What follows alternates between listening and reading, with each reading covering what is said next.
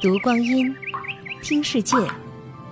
二零一七声音日历，十二月三日，农历十月十六。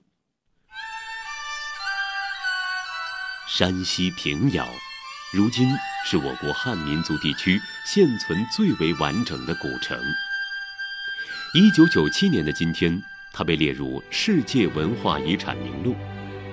它有着古老壮观的城墙、大院深深的民居，更是在清朝道光年间诞生了我国第一家私人金融机构——日升昌票号。票号取名日升昌。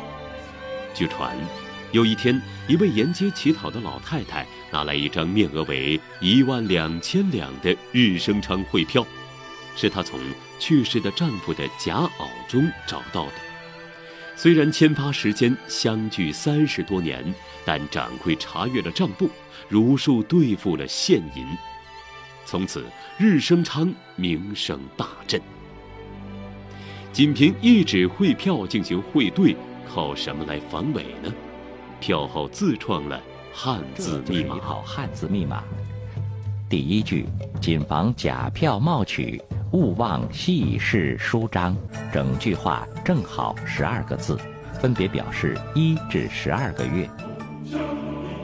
在日升昌百年历史上，没有发生过一次误领、冒领的事件，创造了一纸汇票汇通天下的奇迹。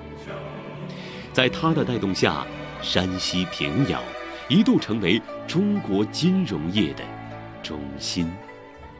二零一七声音日历。